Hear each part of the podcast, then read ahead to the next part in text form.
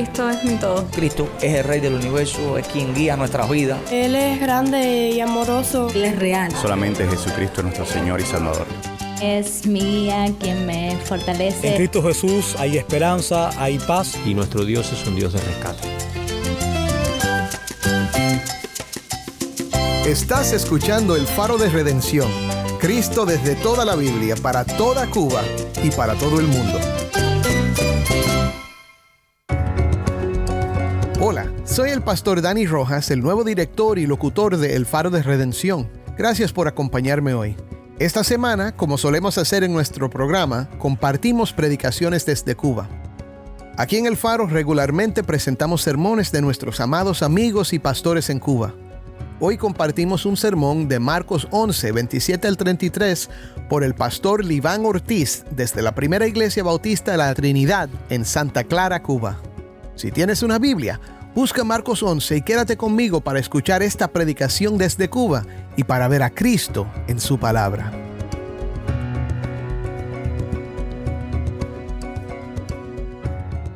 Mi hermano, desde que nacemos nos encontramos bajo autoridad. La primera autoridad ante la cual tenemos que rendir cuentas son nuestros padres. De hecho, cuando seguro recuerdas tu niñez, el primer recuerdo que traes a tu mente es alguna chancleta rozando tus piernas, los padres mostrando su autoridad sobre ti. ¿Alguno todavía tiene alguna memoria de esa madre que tenía guardado un fuete o una chancleta para regañar a su hijo? Luego tenemos que rendirle cuentas a nuestros maestros en la escuela, a los jefes en el trabajo, a los pastores dentro de la iglesia. De hecho, en todo el transcurso de nuestra vida también nos hallamos en la necesidad de responder ante la autoridad de otros. Habrás comprobado, de hecho, en tu propia experiencia, que la tendencia natural tuya es a resistir esa autoridad, es a oponerte, y es pretender ser una gente libre que no tiene que rendir cuentas a nadie. Y de hecho muchos viven así hoy, en el mundo, creyendo que viven de esta manera libres sin tener que rendir cuentas a nadie, cuando realmente son esclavos del pecado y son esclavos de Satanás. Porque escucha qué paradoja de la Biblia que tú y yo venimos a ser verdaderamente libres cuando nos hacemos esclavos de Cristo. Mis hermanos, resistirnos ante la autoridad de algunas personas, instituciones, gobiernos, puede traer consecuencias terrenales, pero resistirse negar o traspasar la autoridad de Dios tiene consecuencias eternas. Y precisamente este pasaje que recién leímos nos habla acerca de esto y nos exhorta a lo siguiente. Sometámonos a Cristo, quien tiene toda autoridad para ejecutar su juicio. Sometámonos a Cristo, quien tiene toda autoridad para ejecutar su juicio. Estaremos viendo el pasaje de hoy en tres partes. Vamos a ir a los primeros dos versos, los versos 27 y 28, donde vemos la autoridad de Jesús cuestionada. Antes de entrar al pasaje propiamente podemos hacer un poco de contexto. Bueno, esta es la última semana de Jesús, la última semana de su ministerio terrenal. Acaba de entrar a Jerusalén en el primer día de la semana, el día domingo. Fíjense cómo Marcos una y otra vez nos llama la atención acerca de la intención de Jesús de morir en la cruz. En el verso 11 del capítulo 11 precisamente nos dice, y entró Jesús en Jerusalén. En el verso 15 vuelve a decir, vinieron pues a Jerusalén. En el verso 27, ya en nuestro pasaje, nos dice, volvieron entonces a Jerusalén. Jesús no ha cambiado de idea, su plan sigue siendo el mismo. Él va a Jerusalén a morir por los pecados de aquellos que creerían en Él. Él sabía lo que le esperaba en su decisión de llevar hasta lo último el propósito de Dios. Este mismo día, luego de pasar por Liguera, entra Jesús y andando por el templo es confrontado por una comitiva. Dice que se le presentan los principales sacerdotes, los escribas y los fariseos. Los escribas que eran los expertos de la ley y los ancianos que eran líderes laicos influyentes dentro del Sanedrín. Estos tres grupos formaban precisamente el Sanedrín, el Consejo de Gobierno judío de 71 miembros era la máxima autoridad política y religiosa en Israel y ellos venían a pedir cuentas a Jesús por lo que él había hecho el día anterior. No olvidemos tampoco el detalle que Marcos nos dejó en el verso 18 del capítulo 11. Y lo oyeron los escribas y los principales sacerdotes y buscaban cómo matarle.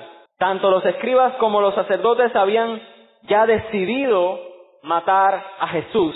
Así que ellos se acercan con toda su pompa, con toda su apariencia de piedad, a buscar a Jesús para hacerle una pregunta trampa, por así decirlo, que lo llevara a hacer una confesión que ellos pudieran usar para acusarle y llevarle a la muerte. Mis hermanos, eso, no, eso tampoco escapa del plan que Dios ha diseñado.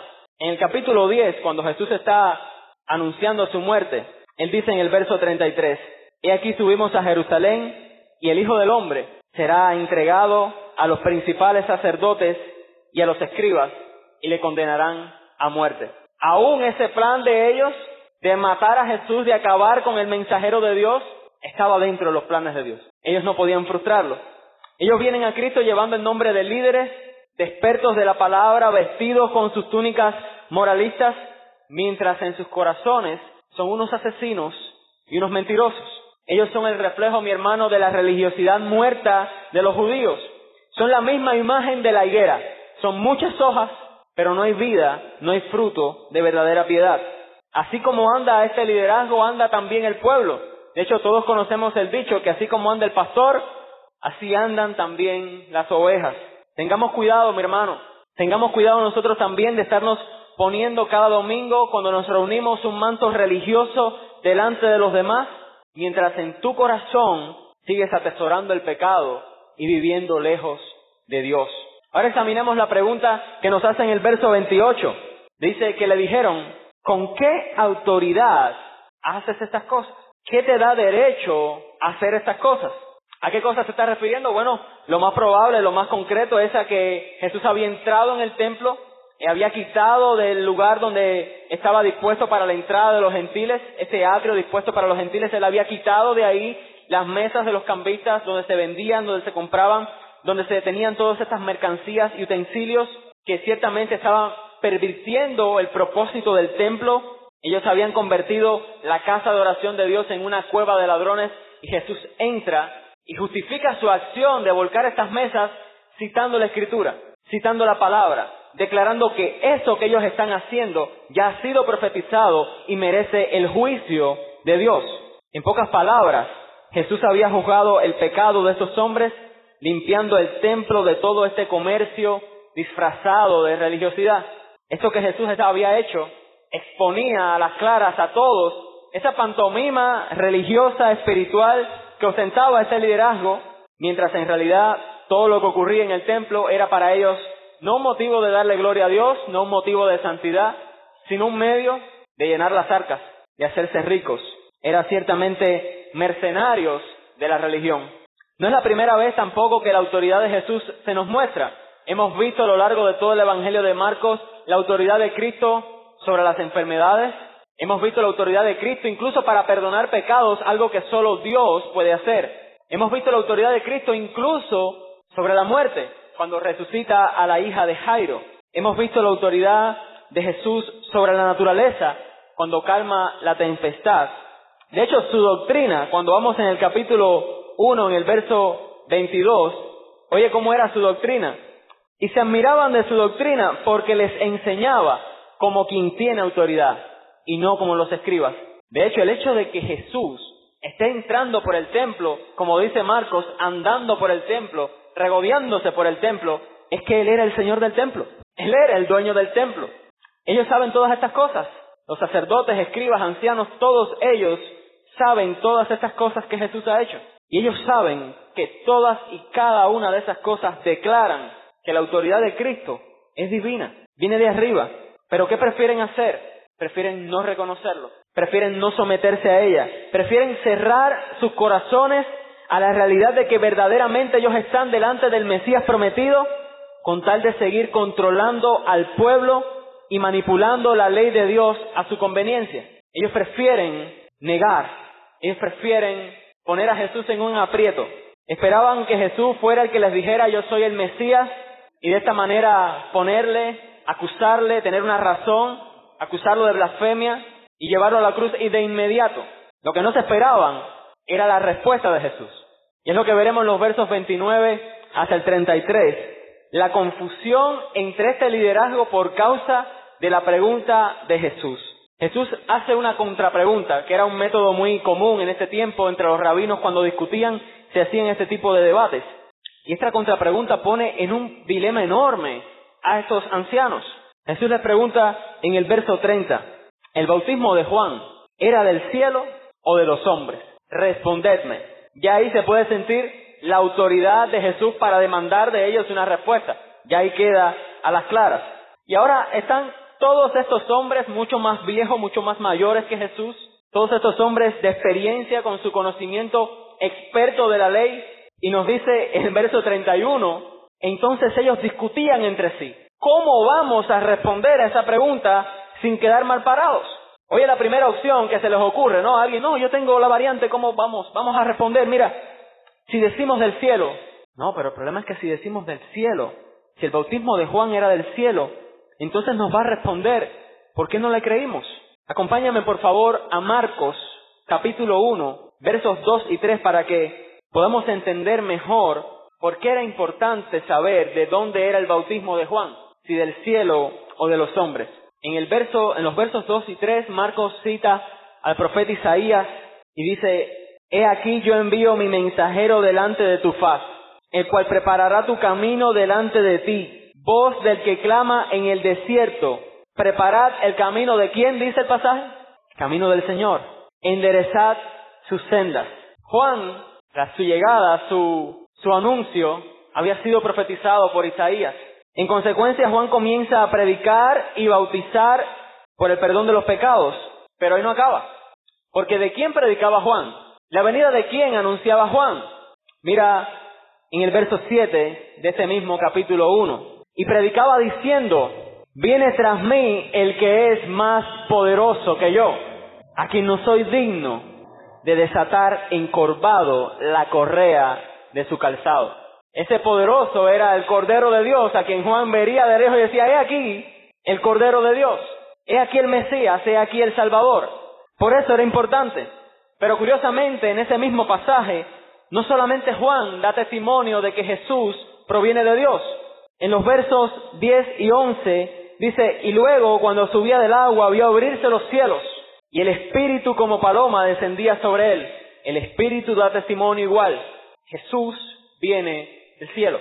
Su autoridad proviene de arriba. En el verso 11 se escucha una voz desde los cielos que decía, tú eres mi Hijo amado, en ti tengo complacencia. El Padre, el Espíritu y el profeta Juan han hablado Tres testigos afirman que Jesús tiene autoridad divina. Si los sacerdotes, por tanto, reconocían esto, que el bautismo de Juan venía del cielo, no solamente afirmaban que el bautismo de Juan era de Dios, sino que Jesús mismo tiene origen divino y por tanto tiene autoridad divina para entrar al templo, volcar las mesas y condenarlos a todos por su pecado. ¿Recuerdan la famosa frase que a veces es común entre nosotros? No hay peor ciego que el que no quiere ver. Ellos son el ejemplo claro. Ellos prefieren cerrar su corazón, negarse a ver lo obvio, aferrarse a su moralidad y religiosidad sin fruto, antes que reconocer que Cristo es el Mesías, antes que reconocer que Jesús es el Hijo de Dios. Ahora sale otro por allá que ve que no funciona esa variante, dice, bueno, vamos a decir que, que el bautismo de Juan es de los hombres, que es común y corriente, que vino por idea suya, pero en ese caso, dice, ellos mismos responden, o más bien eh, Marcos mismo responde, pero temían al pueblo, pues todos tenían a Juan como un verdadero profeta. Qué curioso, porque estos expertos de la ley no supieron reconocer que Juan venía de Dios, que su bautismo era de Dios. Sin embargo, ¿quiénes salen a bautizarse con Juan? ¿Quiénes creen el mensaje? Los indoctos, los pobres, los publicanos, los soldados, esos que habían sido rechazados por los fariseos, habían reconocido que Juan era verdaderamente la voz de Dios. Incluso, incluso algunos llegaron a pensar que Juan mismo era el Cristo. Y él tuvo que pararlos y decir, no, no, no, hay uno mayor que yo. Pero estos supuestos expertos de la ley habían despreciado al mensajero de Dios. Decir que su bautismo era de los hombres era decir que Juan habla por sí mismo, que no tiene más autoridad que la suya propia, pero eso pondría al pueblo en su contra y por tanto no pueden arriesgarse a perder el control del pueblo sobre el cual tienen gran influencia. Eso no pueden permitirnos. Una y otra vez Marcos nos muestra a estos escribas, a estos sacerdotes, en repetidas ocasiones manifestándose en oposición al ministerio de Jesús. Cuando llegamos a este punto, esto parece una bomba de tiempo, porque en cualquier momento va a explotar esta tensión y este conflicto que hay entre ellos.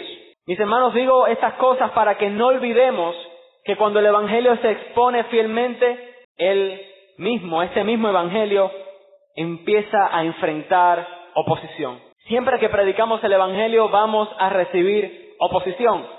Siempre que lo prediquemos fielmente, vamos a recibir oposición.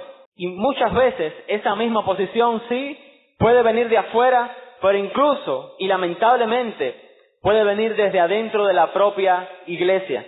Estos hombres que supuestamente tenían que ser los primeros en reconocer que el Mesías había venido, fueron los primeros en oponerse a su ministerio y los primeros en desear callarle. Cuando llegamos al verso 33, vemos como después de mucho debate, ellos no consiguen hallar una respuesta que los haga quedar bien. Dice en el verso 33, así que respondiendo, dijeron a Jesús, no sabemos. Ellos creían que ya habían resuelto el problema al decir que no saben. Se libran de tener que reconocer la autoridad divina de Jesús para juzgar sus pecados, así como lo había declarado en el templo. Ellos prefieren defender los intereses de su propio reino de religiosidad, continuar negociando con la devoción del pueblo. Eso era más importante para ellos que ciertamente reconocer el reino de Dios se ha acercado y tú eres el Mesías. Pero lo cierto, mi hermano, es que desde entonces hasta hoy nadie puede permanecer indiferente a la autoridad de Jesús. Todos nos vemos en la decisión personal de decir, tú vas a ser mi Salvador. Tú desde hoy vas a ser mi Señor. Jesús siempre demanda de nosotros una respuesta. Siempre espera que actuemos cuando se nos revela. O me someto a su autoridad y soy salvo, o me resisto a ella y la niego con todas mis fuerzas y me pierdo en mis pecados. Los escribas y fariseos ya habían tomado su decisión. De hecho, mira, el propio Jesús, como lo dice en el capítulo 12, los versos 38 al 40, y les decía, guardaos de los escribas que gustan de andar con largas ropas y aman las salutaciones en las plazas y las primeras sillas en las sinagogas y los primeros asientos en las cenas, que devoran las casas de las viudas y por pretexto hacen largas oraciones. Y la palabra de Jesús es tremenda. Estos recibirán mayor condenación. Por su decisión de permanecer rebeldes a la autoridad de Cristo, han sido condenados. Hermano, podrías preguntarte esta mañana, ¿por qué Jesús tiene esa autoridad? ¿Por qué Él tiene esa autoridad para pronunciar y ejecutar el juicio de Dios? Quiero que veas cómo la Escritura nos revela que Cristo tiene autoridad para hacer esto. Y básicamente nos lo muestra de dos maneras. Por un lado, por quien Él es y por otro lado, por lo que Él ha hecho. La primera manera en la que la Escritura nos muestra a Cristo teniendo esta autoridad es porque Él es el profeta perfecto. Él es el mensajero perfecto de Dios. Él es el profeta. Quiero que me acompañes a Deuteronomio capítulo 18 y veas la promesa que se le hace allí en Deuteronomio a Moisés. Deuteronomio capítulo 18. Los versos 18 y 19, Dios le dice a Moisés, profeta les levantaré de en medio de sus hermanos, como tú, y pondré mis palabras en su boca, y él las hablará todo lo que yo les mandare. Mas a cualquiera que no oyere mis palabras que él hablare en mi nombre, yo le pediré cuenta. Luego de esa promesa vemos muchos profetas en el Antiguo Testamento. Cristo es el perfecto de ellos. Cristo es el último profeta. Él es el verbo de Dios hecho carne. Él es la palabra de Dios encarnada. De hecho, cuando vamos a Hebreos capítulo 1, el propio autor de Hebreos nos recuerda la labor profética de Cristo. Hebreos capítulo 1, los versos desde el 1 hasta el 4. Dios, habiendo hablado muchas veces y de muchas maneras en otro tiempo a los padres por los profetas, en estos postreros días nos ha hablado por el Hijo, a quien constituyó heredero de todo y por quien asimismo hizo el universo, el cual siendo el resplandor de su gloria y la imagen misma de su sustancia, y quien sustenta todas las cosas con la palabra de su poder, habiendo efectuado la purificación de nuestros pecados, por medio de sí mismo, se sentó a la diestra de la majestad en las alturas, hecho tanto superior a los ángeles, cuanto heredó más excelente nombre que ellos. Cristo es el último profeta de Dios y tiene toda autoridad para pronunciar su juicio sobre nosotros. Cuando vamos a Juan, en el Evangelio de Juan, en el verso 22, nos habla de Cristo no solamente como el profeta que puede anunciar el juicio, sino que Él mismo tiene autoridad para ejecutarlo. En el verso 22 del capítulo 5 del Evangelio de Juan, Él dice, porque el Padre a nadie juzga, sino que todo el juicio dio al Hijo. Ese Hijo que ahora está viniendo en su primera venida a sufrir el juicio de Dios por ti y por mí, va a regresar en su segunda venida a juzgar a las naciones. Cristo tiene toda autoridad porque Él es el profeta de Dios.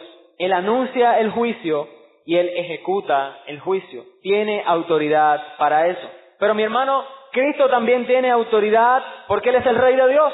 Él es el Rey prometido. Él es el cumplimiento de la promesa hecha a David. De hecho, el profeta Isaías dice, sobre el trono de David y sobre su reino, disponiéndolo y confirmándolo en juicio y en justicia, desde ahora y para siempre. El celo de Jehová de los ejércitos hará eso. En Mateo capítulo 2, cuando Jesús nace, vienen estos magos delante de él y dicen, ¿dónde está el rey de los judíos? ¿Dónde está el rey de los judíos que ha nacido? Porque su estrella hemos visto en el oriente y venimos a adorarle. En su propia cruz pusieron rey de los judíos y rey es aún sobre esos que se burlaron, sobre esos que lo mataron, sobre esos sacerdotes que lo tientan, sobre estos fariseos que lo rechazan, y es rey sobre ti y sobre mí. Ese es nuestro rey, es el rey del universo.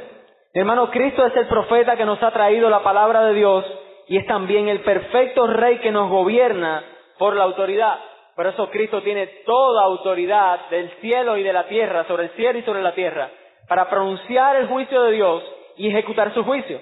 De hecho, quiero que me acompañes a Apocalipsis capítulo 5, que no solamente Él tiene autoridad por quien Él es, sino también por lo que Él ha hecho. Describe Juan su visión de esta manera. Y miré y vi que en medio del trono y de los cuatro seres vivientes, en medio de los ancianos, estaba en pie un cordero como inmolado.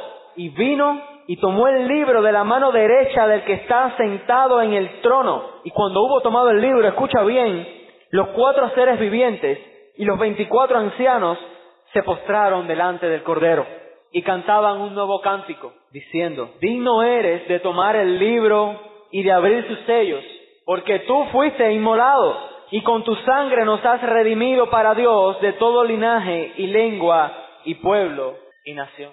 Cristo es digno de desatar el juicio de Dios porque Él es el Cordero inmolado, porque Él ha muerto por tus pecados y por mis pecados, pero no solo murió por tus pecados y los míos, sino que resucitó al tercer día y sentado a la diestra de Dios gobierna el universo sustentándolo con la palabra de su poder y hoy nos demanda a todos nosotros que nos arrepentamos y creamos en Él.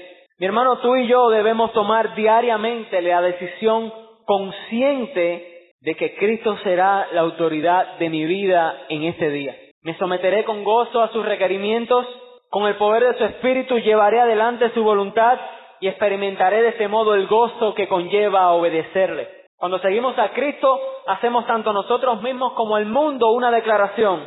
Cristo es mi Señor, Él es mi dueño y la máxima autoridad en mi vida. Eso declaramos cuando ponemos nuestra fe en Jesús.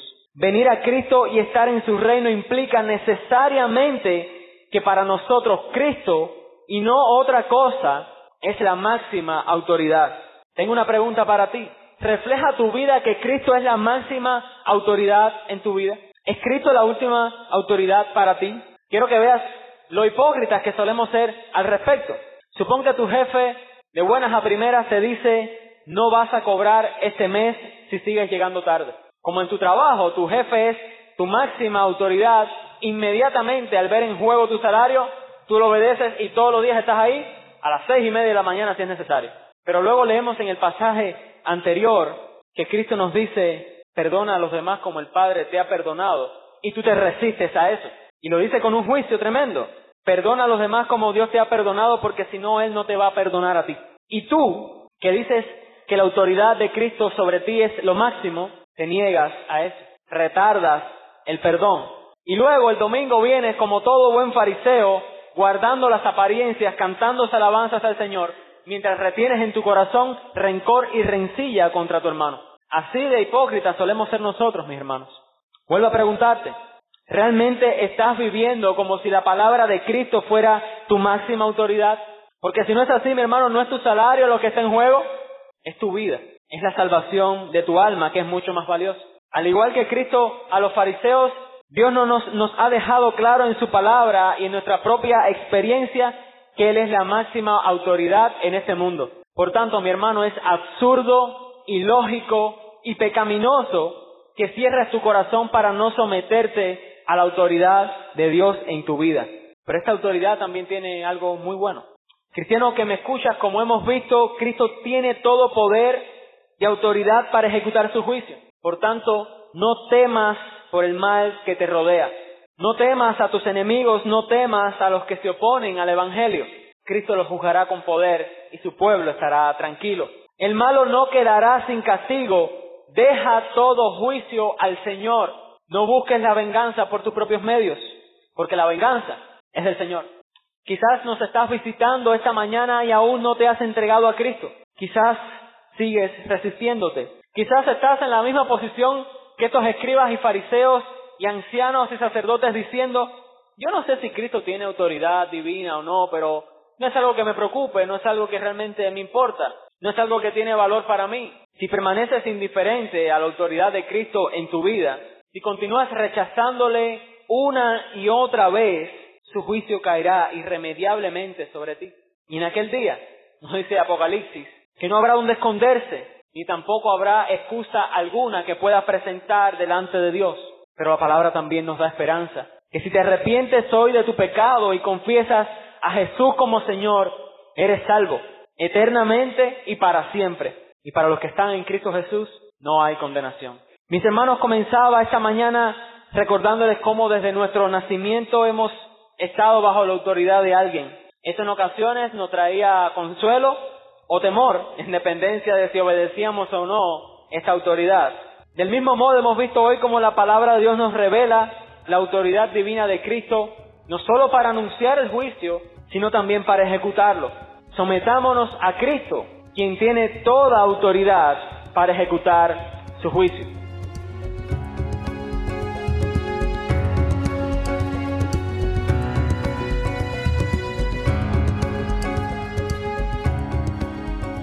Qué bendición fue oír del pastor Liván Ortiz y su exposición de Marcos 11, 27 al 33.